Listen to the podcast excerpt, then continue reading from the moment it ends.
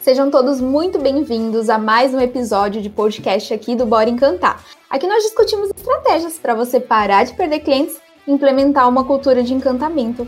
Então, se você quer aprender como encantar os seus clientes, você chegou ao lugar certo. Eu sou Luciana Palácio. Eu sou Robson Costa. e o tema de hoje é como medir a performance do encantamento. Hoje vamos falar de métricas Robson, por que é importante medir o encantamento? Para tomar a melhor decisão. Porque se a gente toma decisão baseada na percepção, no achismo, a gente vai para o caminho errado. Muitas vezes. E quando a gente tem dados, tem informações, a gente tem uma decisão muito mais assertiva. E é claro, quando a gente tem um indicador, ou seja, um número que mostra se está bom ou se está ruim, a gente consegue então construir uma meta para impulsionar a melhoria daquele número. Agora, como é que eu vou construir uma meta se eu não sei se está bom ou se está ruim? Por isso que é fundamental medir. Ó, como encantamento, Lu. Encantamento é uma coisa que eu escuto bastante. Mas o encantamento é sentimento, Robson. É sentimento, dá para medir sentimento. Fica com a gente até o final, você vai saber que dá para medir sentimento do cliente com certeza. Robson, e como a gente pode medir? Pesquisando. Porque a experiência que nós construímos para o nosso cliente é para o cliente. Quem vai dizer se a experiência é boa, ruim, se o atendimento foi muito bem realizado? Cliente. Então nós precisamos perguntar para o cliente. E como é possível fazer isso? Através das pesquisas. Existem algumas pesquisas que impulsionam, ajudam você a entender como está o cliente, como qual é a percepção do seu cliente. E uma que a gente comenta bastante, que é super conhecida, que provavelmente você que está nos escutando aqui, alguma marca já encaminhou para você. Aquela clássica assim, ó, uma escala de 0 a 10, o quanto recomendaria a nossa empresa para um amigo ou um familiar. Já recebeu uma pesquisa assim? Então, essa pesquisa é a pesquisa de recomendação do NPS, o Net Promoter Score, que é um indicador de satisfação super conhecido, globalmente conhecido, que inclusive investidores tomam as suas decisões em investir ou não naquela empresa baseado no índice do NPS que aquela marca possui, de tão importante que o NPS é atualmente. E com essa pesquisa, eu consigo saber os clientes promotores, que são aqueles que avaliam dando nota 9, nota 10, os clientes neutros, que avaliam dando nota 7 e 8, e os clientes detratores, que avaliam dando notas abaixo de 6. Isso é fundamental para classificar o meu cliente e aí desenvolver estratégias diferentes com cada é, status que esse cliente está naquele momento. Então, o NPS é uma pesquisa importante, que ela tem duas versões, Lu. Ela tem a versão relacional, que é exatamente é, essa pergunta que eu executei, que ela tem uma visão global. Olha só, quando a gente pergunta recomendaria, a gente vai analisar tudo. Tudo. Nós vamos analisar o ambiente, nós vamos analisar o atendimento, nós vamos analisar o produto ou o serviço, os benefícios que eu adquirir com aquele produto ou com aquele serviço. Uh, eu vou analisar o preço, se o preço realmente justificava. Então, eu vou ter uma avaliação completa da empresa. Agora, existe a necessidade, muitas vezes, de você identificar os pontos de contato. E aí tem a versão do NPS transacional, que é você fazer uma adaptação da pesquisa para esses pontos de contato. Por exemplo, se eu quero medir, digamos que eu sou uh, um restaurante e eu quero medir exatamente o ponto de contato do estacionamento e também do, da minha equipe, dos garçons, por exemplo. Quero medir a minha equipe, os garçons e quero medir o estacionamento. Eu posso fazer a seguinte pergunta: em uma escala de 0 a 10, o quanto recomendaria o nosso serviço de estacionamento para um amigo ou familiar. Em uma escala de 0 a 10, o quanto recomendaria o nosso atendimento, o atendimento dos garçons, por exemplo, para um amigo ou um familiar. Quando eu personalizo a pesquisa para o ponto de contato, eu consigo identificar então o NPS transacional. Já a pesquisa de recomendação é o NPS relacional. O NPS é um, uma das maneiras que você tem de medir a performance do encantamento. Ô Lu, será que na prática o NPS funciona? Será que as pessoas respondem? Você responde NPS, Luciana? Será que tem algum caso aí de, de alguém que de repente já vivenciou experiências de responder pesquisa para a gente estar tá comentando e diagnosticando aqui nesse podcast?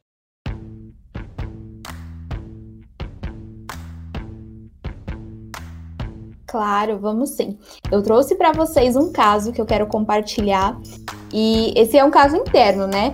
Hoje, para saber um pouquinho como que as pessoas aplicam o NPS, eu conversei com o Júlio. Ele faz parte do time de finanças aqui da Encanto. E eu para o Júlio quantos fornecedores e prestadores de serviço, né, nós temos. Ele me respondeu que é um total de 278. E aí eu perguntei, desses 278, quantos aplicam uma pesquisa, né? Seja de NPS ou para avaliar ali eles. E ele me trouxe que é uma média de 15. Então o número ele caiu bruscamente. E aí eu perguntei quantos retornam após a sua resposta. E pasmem, ele falou que apenas uma, uma única empresa retorna. Ele disse que é sempre essa mesma empresa que retorna, perguntando o, o porquê né, da nota, mesmo se ela for boa ou ruim, porque ele disse que já avaliou de diversas formas, essa empresa está com a gente já há um tempinho. E eles sempre perguntam o porquê dessa nota, se ele tem algo a, a mais que ele possa ajudar ali, no caso eles, né? E se nós estamos sempre precisando de algo. Olha, quantos fornecedores a Encanto tem? 200 e 78. Nossa, essa eu não sabia. 278 fornecedores e apenas 15 aplicam a pesquisa do NPS e somente uma retorna a resposta que o Júlio é, proporcionou ali para ela. Né? Olha só isso. O que, que adianta, né? Ter muita métrica e pouca ação. E também ter ação sem métrica. Acho que esse equilíbrio é fundamental. Eu tenho que medir, mas tenho que agir. Porque senão não faz sentido algum. Então a gente consegue perceber aí, primeiramente, um grupo enorme de marcas que não medem e possivelmente estão tomando decisões nas percepções e no achismo, e aquelas que medem, que são 15, apenas uma tem um trabalho de melhoria contínua retornando para o seu cliente, dando satisfação ou procurando entender como aquele cliente pode corroborar com a melhoria da experiência. Lamentável. É. E eu pude observar também, porque eu também acabei conversando com a Jaque, que aplica a pesquisa de NPS, né? Aqui, ela é do time de encantamento e ela aplica a pesquisa de NPS com os nossos clientes.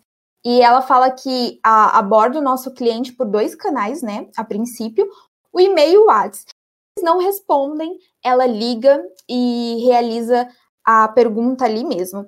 Ela diz que está é, tá sendo, que está realizando essa pesquisa para colher o feedback dele, entender como está sendo a experiência dele, né, com os nossos serviços, nossos produtos, nosso atendimento, é, para saber se nós estamos no caminho certo, se existe pontos para melhoria e que melhor, ninguém melhor do que o nosso cliente, né, que utiliza dos nossos recursos que oferecemos para nos dar uma resposta. Então ela explica que essa pesquisa ela se repete em determinado tempo, mas que no intervalo desse período, se ele desejar manifestar algum sentimento, ele, ela está à disposição ele também pode nos procurar.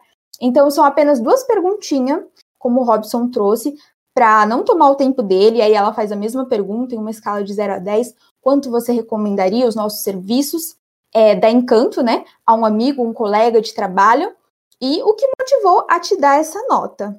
E eu vou ler um exemplo de uma dessas respostas aqui para vocês, que a empresa ZAS, a gente pede para os clientes sempre se identificarem, ele deu uma nota 10, e o que motivou, e aí ele colocou lá, excelência no atendimento e o fator de terem domínio das entregas.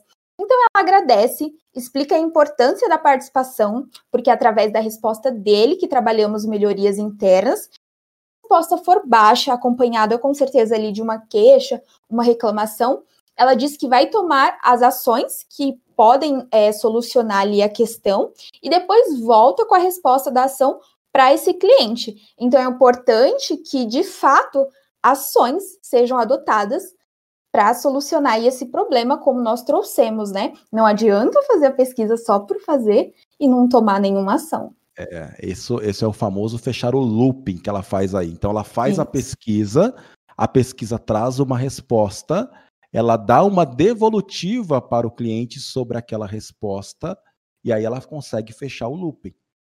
Se não, fica aberto. Eu pesquisei, mas eu não dou retorno para o meu cliente, né? Então, é fundamental fechar o loop da pesquisa. Uma outra informação importante que você trouxe na aplicação da Jaque, e essa é uma das principais dúvidas de quem aplica a pesquisa, é o seguinte: por onde eu pesquiso? É, qual é o melhor canal? Devo realizar por e-mail, pelo WhatsApp, por SMS, é, por ligação? Qual é a melhor maneira de fazer a pesquisa? É, o que eu entendo é o seguinte: que o WhatsApp e o e-mail ajuda você a automatizar. Então, essa automação faz você escalar.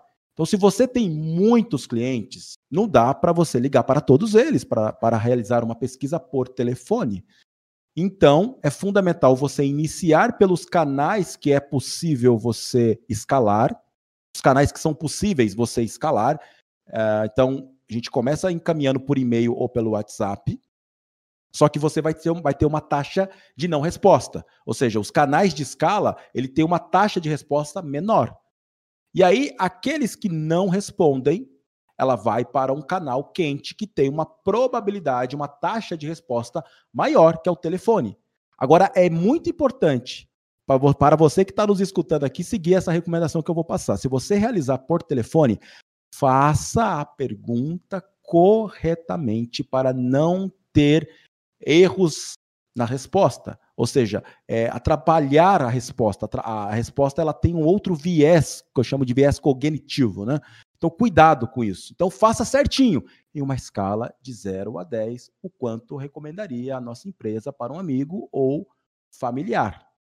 Você pode mudar o final familiar ou colega de trabalho. Você viu que a Lu trouxe no nosso uhum. exemplo colega de trabalho. Por quê? O B2B, a gente muda o final. Se eu vendo para B2B, ou seja, se eu comercializo para empresas, eu altero o final. Em uma escala de 0 a 10, o quanto recomendaria a nossa, a nossa empresa para um amigo ou colega de trabalho. E no B2C, para o consumidor, amigo ou familiar. Ok? Mas faça corretamente a pergunta para não ter erros nas respostas dos clientes de interpretação. Bem, então, essa é a recomendação. Comece pelos canais que permitem ter mais automação e mais escala, e aqueles que não responderem, você vai para o telefone. Maravilha? Então, eu acho que isso ajuda bastante aí nessa, essa organização das pesquisas. Bem, a gente falou bastante aqui do NPS. Falamos que o NPS pode ser relacional, transacional, falamos de como você pode aplicar, qual é a pesquisa que você realiza, qual é a pergunta que você realiza e que tem que fechar o looping. Agora, o NPS não é a única maneira de você medir a performance do encantamento. Também tem o CSAT, né?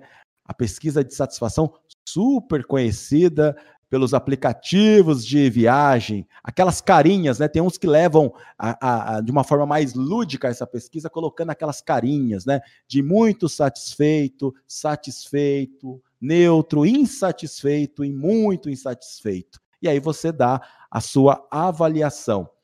Essa pesquisa normalmente é utilizada para medir os pontos de atendimento. Ou seja, a minha equipe acabou de realizar um atendimento, eu posso encaminhar essa pesquisa para medir se o meu cliente está satisfeito ou não com o atendimento daquele meu atendente ou da minha empresa. Você pode fazer uma avaliação do atendimento no todo, é, ou você pode especificar o nome do atendente para medir exatamente a qualidade do atendimento daquele atendente. Lu, algum caso aí de pesquisa CESAT que você ou alguém aí que você conseguiu encontrar para a gente comentar sobre esse caso aqui?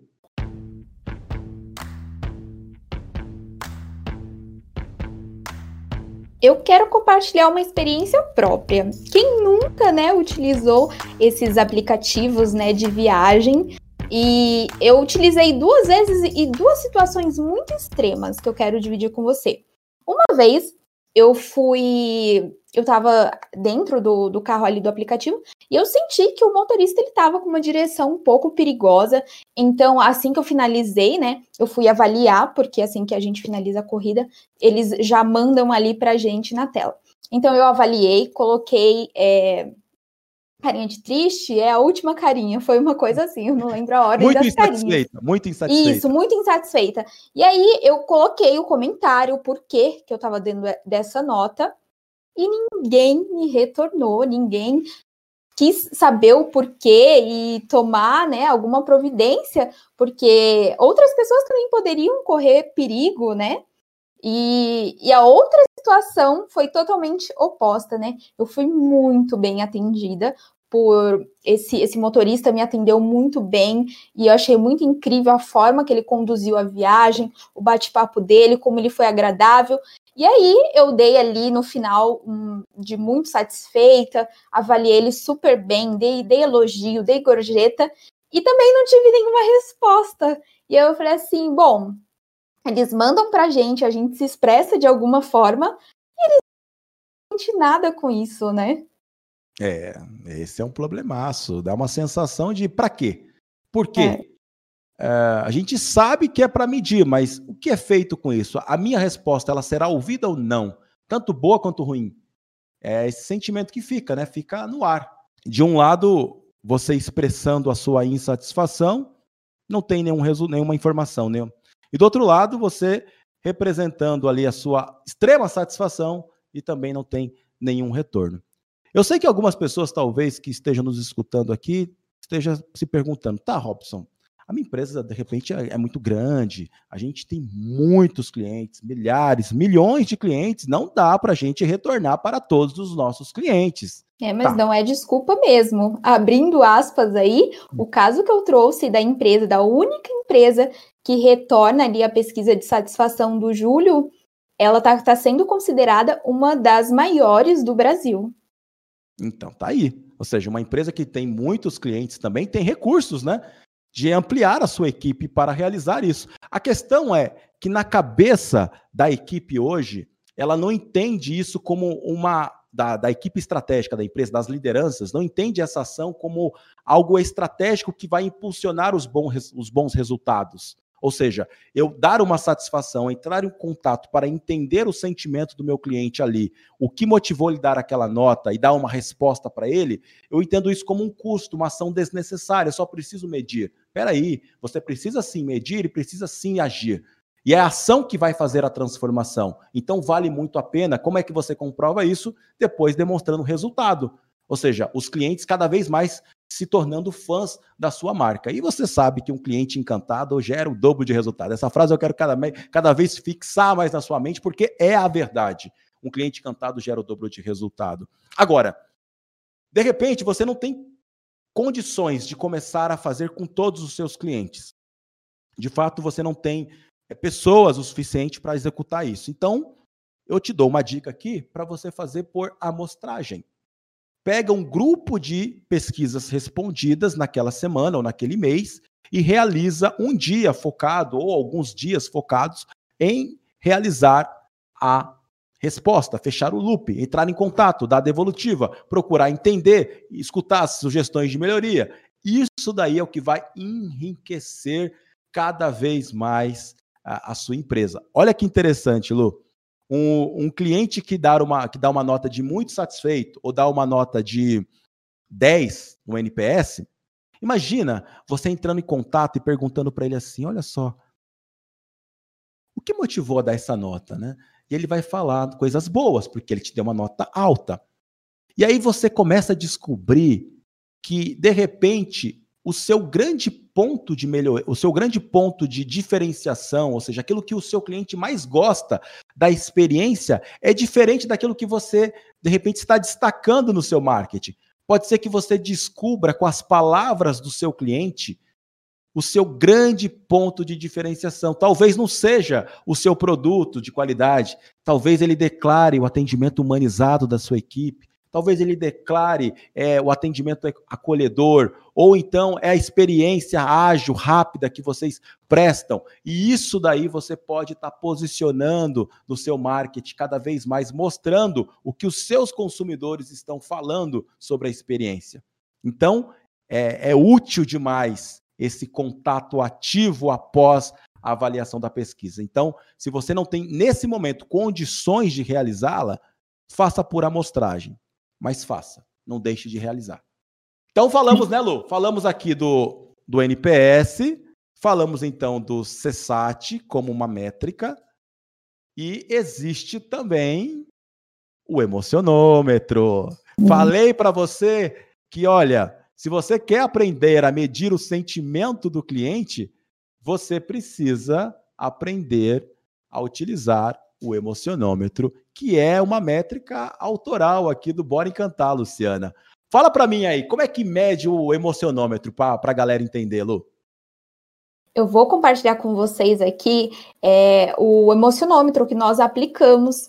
É, após cada atendimento, nós enviamos para os nossos clientes é, são feitas algumas perguntinhas. Primeiro, nós pedimos para ele se identificar, identificar ali o nome da marca, um telefone para contato, né? E a gente começa perguntando qual era a emoção que você estava sentindo antes de iniciar o atendimento, e aí a gente coloca no final o nome do atendente. E aí depois a gente pergunta, e após a conclusão do atendimento com o atendente, o nome do atendente, qual a emoção que você sente agora? E, e se você sentiu é, vontade, deixa aqui o relato né, do seu sentimento para o encantador que te atendeu. E aí eu vou trazer para vocês dois exemplos. É, um foi o Vander, né, do, do Viva, que é um cliente nosso, e aí ele comentou que a emoção que ele estava sentindo antes de iniciar o atendimento com o Danilo, que é um dos nossos atendentes, foi alegria.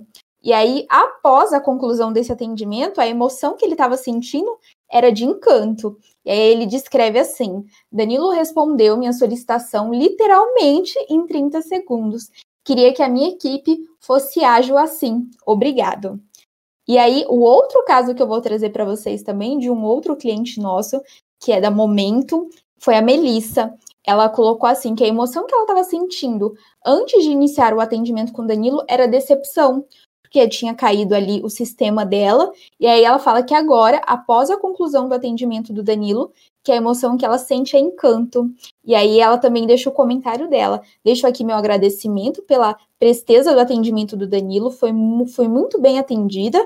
Ela dá ênfase aqui em letras garrafais. É, o problema apresentado foi solucionado com rapidez. Fiquei super satisfeita e encantada. Então, o primeiro, a gente tem ali o Walter que já começou alegre. A Melissa, não, ela começa já decepcionada com o que está acontecendo. E o Danilo, ele transformou ali essa emoção da, da Melissa. Ou seja, o atendimento, ele tem esse poder, né? Nesse caso, por exemplo, foi crucial é, para essa decepção não evoluir ali para uma raiva, né? Que a gente sabe que pode chegar até o fim é, desse relacionamento, a perda né, desse cliente. É verdade, Lu, é verdade. O emocionômetro é, de fato, uma métrica fundamental, porque ela trabalha com seis emoções principais, né? A emoção da raiva, que seria a pior das emoções que o nosso cliente pode estar tá sentindo.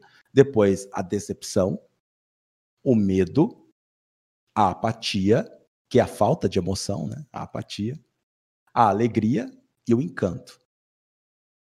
E aí, Olha que interessante, quando a gente trabalha a mudança do sentimento, em comparação com o CSAT, que trabalha a satisfação, o sentimento é mais profundo. Porque a satisfação pode ser o seguinte: o meu problema foi resolvido. E de fato, fui lá, a, a expectativa foi atendida, meu problema foi resolvido. Mas qual é o sentimento que o cliente ficou no final do atendimento? Ele não revela isso. E muitas vezes é, o sentimento permanece sendo negativo com a marca. E o que vai fazer o cliente ser fã, neutro, detrator, promotor, porque o fã é o nível mais, é, é o ápice né, do cliente, é o cliente mais apaixonado pela marca, é o sentimento que ele tem com a marca. Por isso que a transformação do sentimento, a capacidade de uma equipe transformar o sentimento é um nível mais elevado de habilidade, que precisa ser capacitada a equipe para isso, mas que uma equipe que consegue mudar o sentimento do cliente é uma equipe que verdadeiramente trabalha no encantamento. Então, em comparação a essas duas métricas, o sentimento é, é, é trabalhada, trabalhado né, no, no, emocionômetro, porque a gente mede o, o, o sentimento antes do atendimento e o sentimento após. E aí eu consigo ver o poder e a capacidade que a equipe tem de transformar esse sentimento a cada atendimento. E Robson, você trouxe é, esses exemplos né, de métricas. E como saber quais dessas métricas se encaixam ali melhor no meu negócio? Boa pergunta. Olha, Lu, o NPS relacional eu sugiro aplicar sempre, encaixa em todos os negócios, porque é um índice global que cada vez mais, como eu trouxe, investidores é, e também o mercado acaba tendo uma percepção das melhores experiências do setor exatamente pelo índice NPS que a sua empresa tem. Então, eu diria que o NPS você tem que, o relacional, você deve aplicar. Ele não impede de você aplicar. Agora, é, o transacional, que é para você medir os pontos de contato, ele compete com o CSAT, que mede o ponto do atendimento, e compete com o emocionômetro. Aí eu acredito que é uma escolha entre escolher o NPS transacional, o CSAT e o emocionômetro. Aí vai daquilo que a empresa mais deseja é, implementar de metodologia. Eu, é claro, vou defender aqui a bandeira do emocionômetro porque eu acredito que o sentimento é mais profundo. E no final é o que importa. A gente resolver o problema do cliente, ok. É o nosso dever. Mas como nós resolvemos? O como nós resolvemos é o sentimento. Resolver o problema é a satisfação. Portanto, eu acredito que o NPS transacional, assim como o CSAT, ele vai focar muito mais na parte racional daquela experiência de atendimento ou daquela experiência que uh, o, o cliente teve. Enquanto o, NP, o, o emocionômetro vai medir a emoção. E aí passa a ser uma decisão. Você que está nos escutando, você quer medir só a razão ou quer medir também a emoção? É assim que você vai escolher. O que eu sugiro para os, para os nossos alunos do Bora Encantar é o NPS relacional como a métrica global da empresa e o emocionômetro para medir a cada atendimento executado da sua equipe. Você perguntar como era o sentimento antes e o sentimento depois. E Robson, por que as pessoas elas não engajam na hora de responder às pesquisas? Ah, Luciana, esse Quem é que gosta de responder pesquisa, né? Sabe por quê? Porque criou-se um trauma de pesquisa no sentido, primeiramente, antigamente as pesquisas elas eram enormes, aquelas pesquisas com muitas perguntas que faziam a gente perder muito tempo. Quem é que nunca recebeu um contato de algum atendente por telefone? Ah, eu poderia fazer uma pesquisa, aí é a pesquisa que demorava 10, 15 minutos ali com um monte de pergunta. E depois de você participar de tanta pergunta, não tinha nenhuma devolutiva, não entendia. Eu, tá, ué, eu, eu respondi por 15 minutos, cadê? O que, que vocês fizeram com as minhas respostas? Como é que você melhorou a experiência? Porque continua uma porcaria o atendimento dessa empresa. Ué, isso foi desgastando o consumidor a ponto de ninguém gostar de responder a pesquisa. Só que hoje em dia, as pesquisas, essas, por exemplo, que nós trouxemos aqui, são pesquisas rápidas, objetivas, direto ao ponto. E isso faz com que o consumidor, de uma certa forma, tenha muito mais é, interesse em participar, porque leva dois minutos, no máximo, para responder uma pesquisa como essa. Esse é um motivo, o tamanho da pesquisa, que já foi resolvido com essas opções que nós trouxemos aqui. Agora, o principal é o fato da gente realizar respostas e identificar que isso não serve de nada. as experiências não são melhoradas, nós não temos devolutiva, nós não ficamos sabendo o que, que essas respostas influenciaram ali nas decisões da empresa, nas, nos processos de melhoria. Então, a gente se sente, é, de uma certa forma, usado. Eu só sirvo para alimentar vocês de informação, mas vocês não me alimentam de nada? Não me dão nenhuma devolutiva? Esse é o principal motivo que o consumidor é, acaba não respondendo mais pesquisa, não acredita mais nas pesquisas. E olha, e às vezes você que está nos escutando não é culpa da sua empresa, porque talvez a sua empresa tem sim um processo para isso. Mas, infelizmente, é a soma de todas as experiências que o consumidor passa.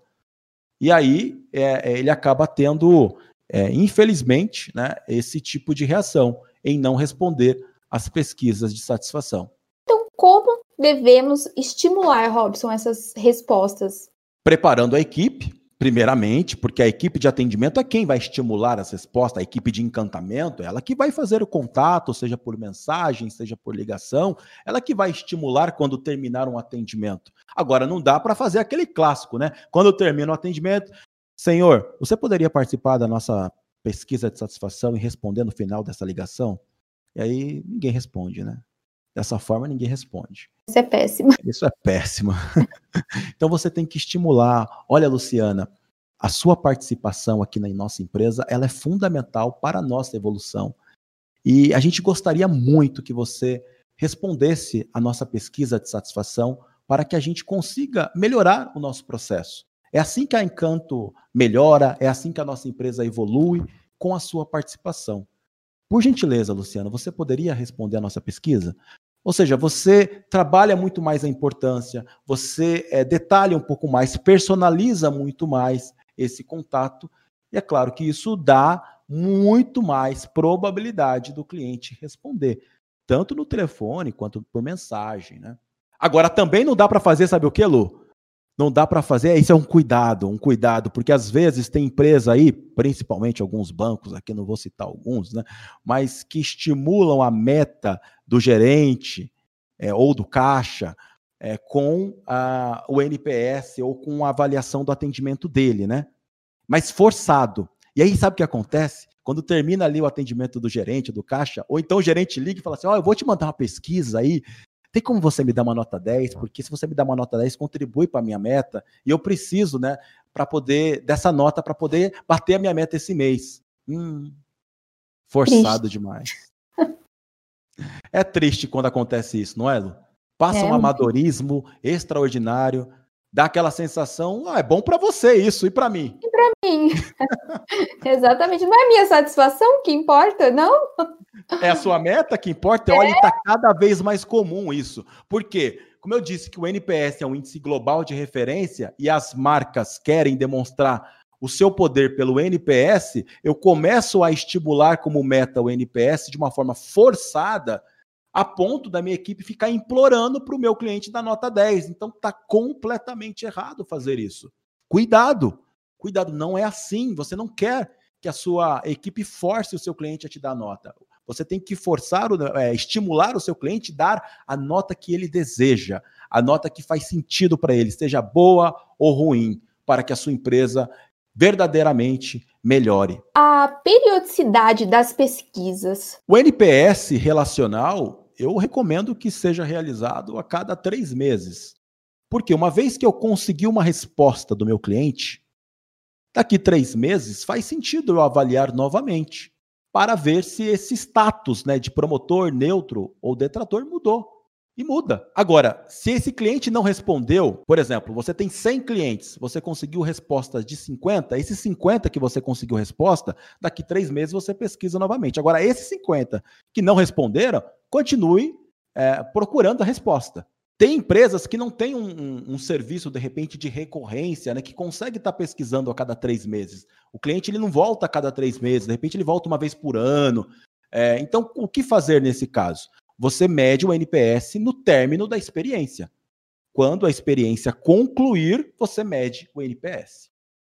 Ok? Então, o NPS, essa é a minha recomendação com relação ao período de execução dela. Já o emocionômetro, o emocionômetro ou o CSAT, você pode realizar a cada término de atendimento. Terminou um atendimento, encaminha a pesquisa.